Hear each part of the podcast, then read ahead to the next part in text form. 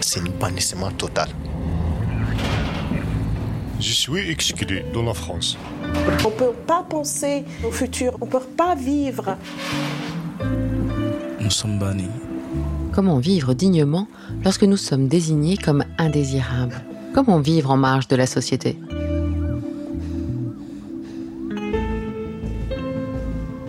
La CIMAD présente Nous, les bannis, son podcast qui donne la parole aux invisibles.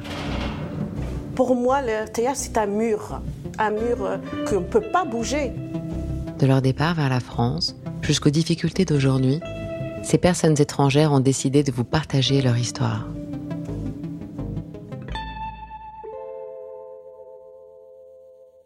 Chaque année, les préfectures délivrent plus de 100 000 obligations de quitter le territoire français à des personnes étrangères. Plus de la moitié sont accompagnées d'une interdiction de retour sur le territoire français, une IRTF. Et leur nombre explose depuis quelques années. On en compte 1859 en 2016, presque 20 000 en 2017 et plus du double en 2022. Pour les personnes expulsées du pays, elles retirent le droit à un retour en France pour une durée maximale de 5 ans. Pour les personnes qui restent sur le territoire, cette mesure de bannissement prive du droit au séjour, exclut des droits sociaux et bien sûr banni du territoire une fois expulsé.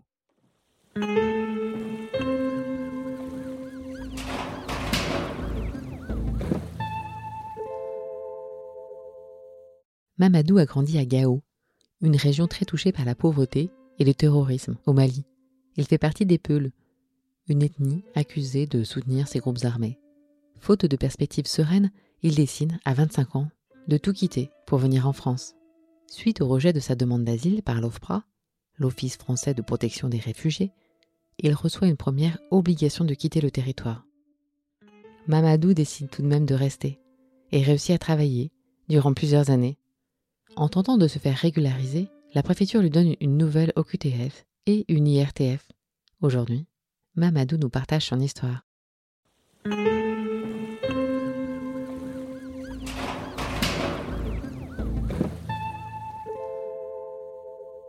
Je grandi entre Bamako et Gao. Je fais mon enfance la plupart à Bamako, car je faisais mes études là-bas. Et pendant les vacances, je suis retourné à Gao. Et après des années j'ai eu le bac, je suis parti à l'université à Bamako. Je faisais la philosophie là-bas. Partout au Mali, il n'y a pas d'université. Le seul université au Mali, c'est à Bamako. Il y avait un campus à Bamako où on peut aller étudier, mais il faut payer. Et on n'avait pas les moyens de payer à la fin. Je marchais 35 kilomètres entre euh, là où je dors et à l'école, tous les jours. On a étudié toute l'année et après les examens, ils ont dit que tous les études qu'on a fait, c'est annulé. Parce que le gouvernement, à chaque fois, les enseignants étaient en grève. Le professeur demandait à chaque fois l'argent, mais on les paye pas. Chez nous, au Mali, on dit l'année blanche. Même si vous avez fait une année d'études, vous allez recommencer à zéro. On a fait toutes ces années à étudier à la fin, c'est zéro. À quoi sert d'étudier encore? J'ai abandonné. Je me suis retourné à Gao. Quand j'étais à Gao, je commençais des commerces à vendre de petites choses euh, dans les zones minières là-bas. J'étais avec euh, ma mère. Elle, euh, depuis des années, elle est à Gao. Et quand je économisais un petit peu là-bas, je vois que euh, les terroristes, ils attaquent les cars, le bus qui venait de Bamako avec nos affaires. Ils attaquent, ils prennent tous les biens. Et à chaque fois, tu vas voir deux jours, trois jours, quelqu'un est mort. Puis 19 heures, on va vous dire, il faut pas sortir. Et le nord est abandonné par les autorités. Il n'y a pas de route. Il n'y a ni d'emploi là-bas. Il y a des écoles qui sont fermées depuis 9 ans. Depuis 2012 jusqu'à aujourd'hui, ils sont pas ouverts. Alors qu'on dit, euh, dans un pays, pour euh, les pays soient développés, il faut aller à l'école. Là-bas, il n'y a pas d'école. Des fois, il y a des villages où il n'y a même pas de l'eau à boire. Et c'est là-bas que je me suis profité d'économiser un petit peu. J'ai dit, je vois pas l'avenir dans ce pays. Moi, je suis Peul. Le Peul, c'est, comme les nomades. Saison de sèche, on va aller avec les animaux où là, on peut, il peut trouver de la nourriture. Vers vers la saison de pluie, on va aller dans un autre endroit où on sait que les animaux ils vont bien manger. Comme il y a dans certaines ethnies, leur bien c'est voyager ou construire. Mon autre bien c'est avoir beaucoup d'animaux. Mais quand tu dis que tu es Peul, des Maliens qui sont à Bamako, ils vont avoir peur de toi. Ils disent que tu es un terroriste. Pour eux, le Peul, c'est le terroriste actuellement. Parce que la plupart des terroristes sur les réseaux sociaux, ce sont des Peuls. Du coup, les gens pensaient que et c'est des Peuls. Du coup, tous les Peuls sont des terroristes. Alors que c'est pas vrai. Alors que c'est pas vrai. La plupart de Peuls actuellement, ils ont peur. Il y a des associations qui sont là-bas pour nous aider en nous disant, ouais, faut pas avoir peur. Mais les jeunes disaient que quand tu vois un peu, il faut le tuer. C'est pas grave, c'est un terroriste. Et vu tout ça, j'ai dit, mais et à quoi sert de rester dans ces endroits? Je veux partir. Je pars, je vais aller chercher une vie meilleure dans un autre pays. Je veux pas rester ici.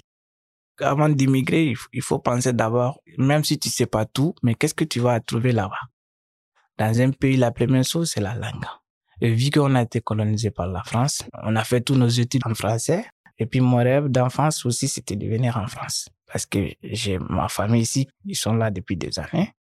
Je dis, quand je serai là, j'aurai pas de problème. C'est pour cela que j'avais décidé de abandonner tous mes affaires. Tous les biens que j'avais, j'ai tout vendu. Je dit, je viens en France. Je vais m'installer en France. Je vais fonder ma famille ici. Et je suis venu en France le 3 mars 2017.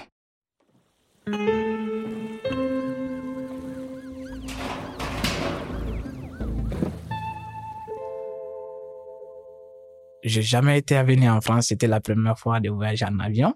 Les gens de ma famille qui étaient en France, c'était ma sœur, ma tante et mon oncle aussi qui sont en France depuis des années. Le premier jour où je suis arrivé, j'ai sonné la porte. Je me souviens très bien. Ma sœur, elle était là, elle a pleuré, elle était tellement contente. On sait qu'il y a l'insécurité partout au Mali. Et vu que je suis un peu, si je pars au Mali aujourd'hui, dès demain, je vais chercher à aller dans un autre pays, mais je veux pas rester au Mali. Parce que je suis peur. C'est pour cela, d'abord, j'ai demandé l'asile. On m'avait donné un papier en disant que je dois remplir ça et envoyer à l'OFRA. Personne m'a aidé à écrire. C'est moi-même qui ai écrit mon histoire. J'ai écrit, je suis venu en France parce que je peur, vu que je suis un peu, mon pays, j'ai peur euh, d'être abandonné au pays, d'être tué parce que vu que les gens pensaient que nous sommes des terroristes. J'ai tout écrit, hein. même si peut-être euh, c'était pas bien écrit. J'ai écrit et puis j'ai envoyé par la poste comme on m'avait dit. Six mois après, j'ai reçu la convocation de l'OFRA. Et ce jour-là, le monsieur qui m'avait accueilli à l'OFRA, je commençais à parler, il m'a dit, de toute façon, il n'y a pas de guerre à Gao. Ça, ça m'a, jusqu'à aujourd'hui, je vais jamais oublier ces mots. J'ai dit, mais euh, c'est vrai, vous pouvez dire que euh, la guerre est diminuée, mais il n'y a plus de guerre à Gao. Je me suis même permis de lui montrer certaines images en disant, ouais, même l'autre jour, euh, il y a eu des attaques. S'il n'y a pas de guerre, est-ce que on va appeler l'armée française d'aller là-bas? Et vous savez, depuis 2013 jusqu'en 2021, il y avait l'armée française. Et en 2017, il m'a dit qu'il n'y a plus de guerre là-bas. Après deux mois, je reçois en disant qu'ils n'ont pas été d'accord avec euh, ce que j'ai dit. Je suis parti à la CNDA, qui est la Cour nationale du droit d'asile. Quand je suis parti à la Cour nationale, je vois qu'ils m'ont posé des questions, j'ai répondu en disant eh, pourquoi tu es venu, je les expliqué ce que j'ai dit à leur frère et tout. Et quinze jours après, je reçois que le dossier est rejeté. Deux semaines, je suis parti prendre mon courrier, j'ai trouvé qu'il y a une lettre recommandée. Je suis parti retirer à la poste. J'ai trouvé que c'est l'OQTF. Ils m'ont dit que j'ai 30 jours pour quitter sur le territoire français. C'est là-bas que je, ma vie commence à, je dis, comment j'ai fait toute ma vie pour venir dans ces pays et là, on m'a dit de quitter. Alors que je partir quelqu'un, j'ai rien fait. Depuis là, je tremblais. Et là, j'étais en doute. C'est là-bas que la galère commence. Là, si je pas de papier là, comment je vais vivre maintenant?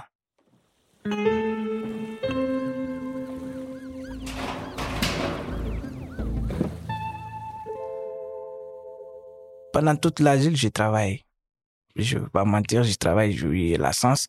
Mais je suis venu même pas quelques semaines, le monsieur m'avait pris. Mais mon employeur n'est pas au courant que j'avais demandé l'asile et tout. Parce que je sais, si je l'avais dit la vérité, il va pas me prendre. Il me dit, il veut faire mes contrats et tout, mais il faut que j'amène mon papier. Mais je n'ai pas de papier, comment je vais faire? Je demande les gens, il y a un monsieur qui me dit c'est très simple. Il y a quelque chose que tu vas aller acheter à Barbès. Je dis d'accord, on y va. Moi, je vais travailler. Ce qui c'était une force carte. Ça te permet de travailler si l'employé n'est pas au courant. Mais il peut être au courant, il peut refuser de te prendre. Il peut te créer des problèmes, il peut appeler la police ou autre chose. On me dit, euh, pour être régularisé, il faut avoir le fil de paye Comment on va faire pour avoir euh, le, le fil de paye? Alors que vous avez dit, quand tu es en situation irrégulière, tu n'as pas le droit de travailler. C'est ça qui amène les gens à faire des fausses cartes. même si on ne souhaite pas. Personne ne souhaite de violer la, le, loi d'un pays qui t'a acquis. Personne. Mais il y a des choix, des fois on fait, on n'a pas les choix. Moi, personnellement, je ne vais jamais dire euh, de faire des bêtises dans un pays qui m'a acquis. Mais il y a certaines lois qui nous poussent à faire certaines choses, telles que travailler en situation irrégulière avec des fausses cartes ou travailler avec le nom de quelqu'un. Mais de toute façon, en tant qu'un immigré, partout où tu vas travailler, il faut chercher quelque chose pour travailler dignement, pour te nourrir dignement. N'importe quel genre de travail. Quand tu es en situation irrégulière, tu vas accepter tous les travaux qu'on va te proposer. C'est pas une question de choix. Les gens qui ont une situation irrégulière, ils peuvent dire à certains travail, non, je fais pas. Parce qu'ils ont leur papier, ils peuvent aller au chômage, etc. Mais quand tu es en situation irrégulière, tu n'as pas le choix. Comme je fais des travaux ici en France où on te propose, tu travailles de 8h à 20h pour avoir 20 euros. Il y a des employeurs qui font ça. Ce jour-là, je me souviens, c'était à, à Ousmane Salazar. On, nous avait pris, on était deux personnes comme plongeurs. On a commencé de 8h jusqu'à 20h. Il nous avait dit qu'il va nous payer 15 euros par heure. C'est, on était contents. Et à la fin de journée, c'était vers 22h, on a fini le nettoyage de la RSA, tout est fermé, tout le monde est parti. Il me donne 40 euros, il dit, toi 20 euros, ton collègue 20 euros. J'étais étonné. J'ai dit, mais c'est quoi ça? Il me dit, mais c'est comme ça chez moi. Je vous avais dit. J'ai dit, non, vous nous avez dit 15 euros par heure. Il me dit, vous n'avez pas le choix. Soit vous allez appeler ça, soit j'appelle la police. J'étais avec un ami, il lui dit, on va pas laisser faire. J'ai dit, écoute, quand on n'est pas en situation irrégulière dans ce pays, on respecte les choix. On est parti comme ça, on n'a rien dit. Le lendemain, il nous a appelé de venir, on dit non, on ne travaille plus avec lui. Si l'employeur est au courant que tu n'as pas de papier, il va te proposer des choses. C'est au fur et à mesure qu'il va commencer à faire l'esclavage. C'est-à-dire quoi? Tu n'as pas de repos. Un, soit tu as un seul jour de repos, soit tu as un demi-journée de repos. Il va te menacer soit ils vont appeler la police, ils vont te dire je je vais appeler la police, soit ils vont te dire je vais t'envoyer demain quelqu'un d'autre va venir même s'il a pas de séjours. Du coup, tu n'as pas le choix, tu vas travailler comme ça. Il y a tellement de patrons qui profitent des gens, mais ils vont dire, te dire, ouais, je fais ça pour ton bien parce que tu n'as pas de papier. Je fais pas pour moi-même, c'est pour que tu puisses te nourrir. Mais c'est vrai qu'on va se nourrir. Mais nous sommes dans un pays des droits.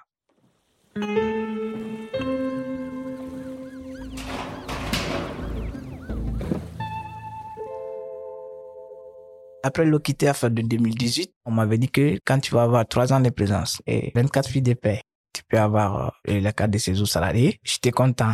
Je continue à travailler au cours de l'OQTF. Je pas arrêté pour que je puisse cumuler les 24 filles de paix. Mes anciens patrons que je travaillé pendant trois ans, j'étais avec euh, lui comme préparateur des commandes. C'est lui qui me faisait des fiches de paye. Les 24 fiches de paye, quand tu reçois maintenant, on te dit, il faut amener les CERFA c'est-à-dire le dossier pour l'employeur. C'est avec ce fameux CERFA que la préfecture va te donner une carte d'un an, si tu as eu la chance. Ça dépend du préfet. S'il veut, il peut te donner, s'il veut, il peut refuser. Voilà, c'est là-bas que quand tu demandes les CERFA aux employeurs, ils vont dire non, je perds, je peux pas te donner le CERFA parce que quand la préfecture va être au courant que tu as travaillé sans papier, on va me condamner. Il y a des amis, ils m'ont dit, c'est leurs employeurs qui poussent à les dire va faire la fausse carte je vais faire la photocopie et tu gardes la carte à la maison. Il faut jamais sortir. Un jour, s'il y a un contrôle, je vais dire que je suis pas au courant. Et du coup, on va rien me faire. Déjà, je connais des amis, ils, travaillent trois ans et après, quand ils vont demander euh, les fameuses qui montrent le pouvoir de l'employeur, c'est là-bas qu'ils vont refuser et ils vont te licencier à cause de ça. Voilà.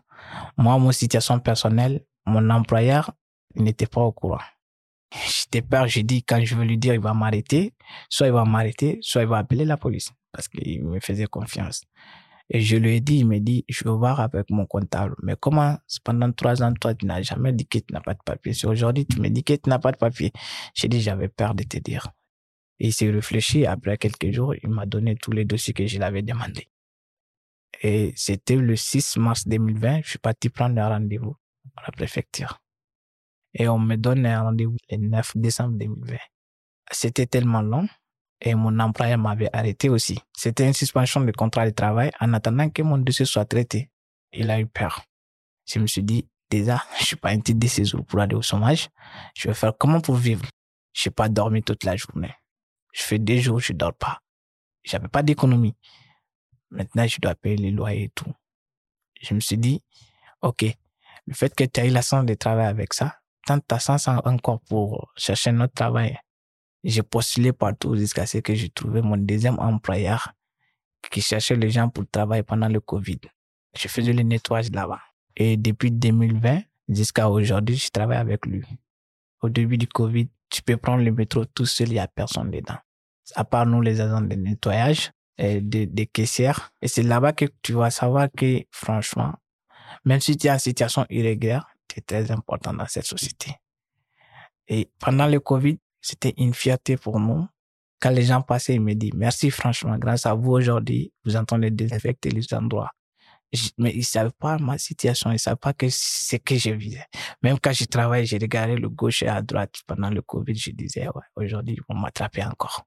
Comme je dis, j'avais un rendez-vous le 9 décembre à la préfecture. la dame m'a pris mon dossier, il n'a rien dit. Et j'attends qu'en septembre 2021, le matin, je vois une lettre recommandée dans mon boîte de lettres. Et j'ai trouvé que c'est un OQTF, cette fois-ci avec interdiction de retour dans les territoires français pendant deux ans. Et là, c'est, c'est plus la galère, c'est autre chose. J'ai dit, mais comment je vais faire maintenant?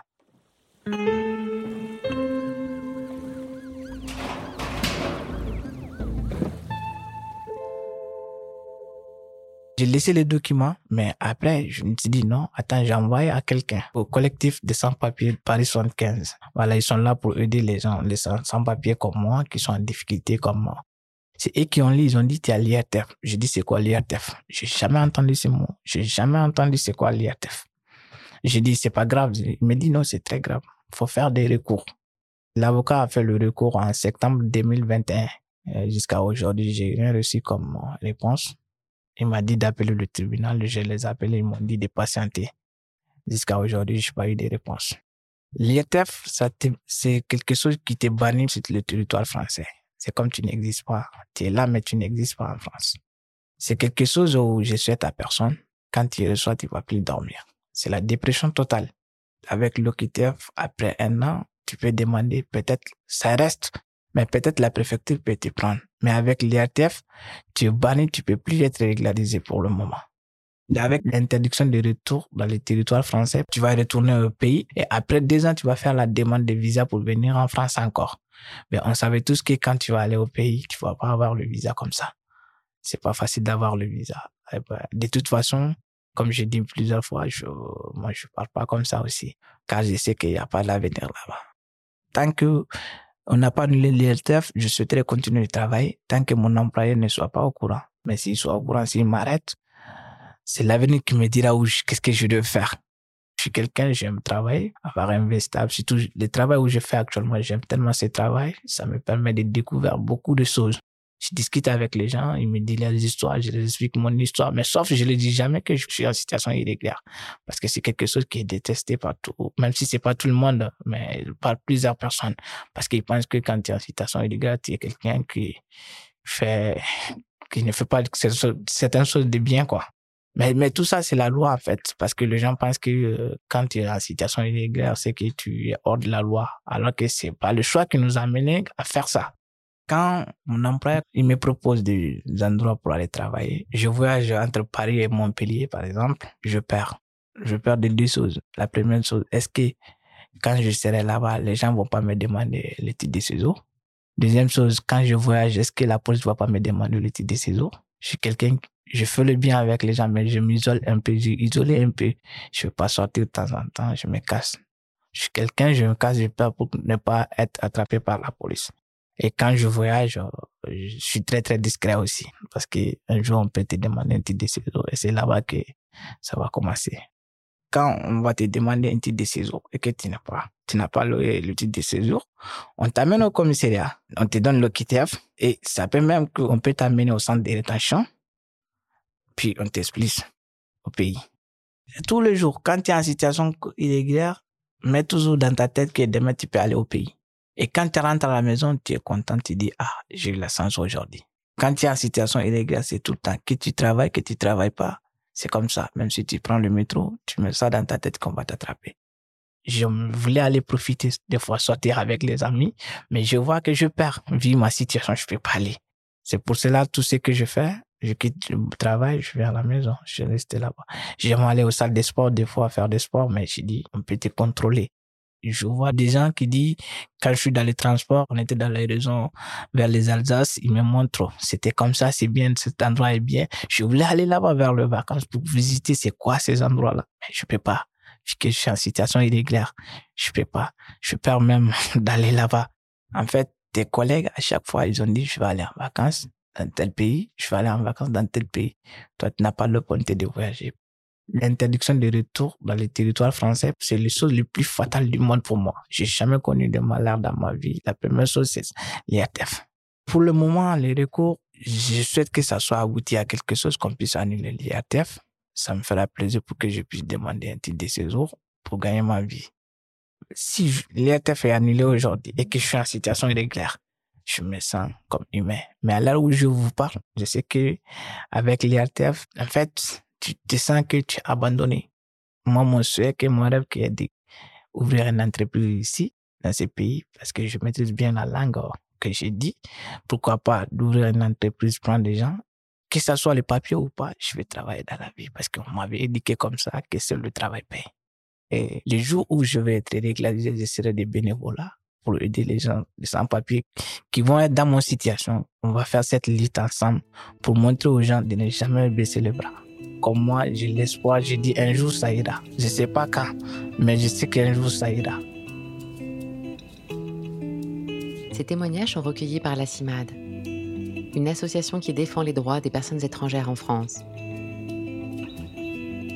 Parce qu'il n'y a pas d'étrangers ni d'étrangères sur cette terre.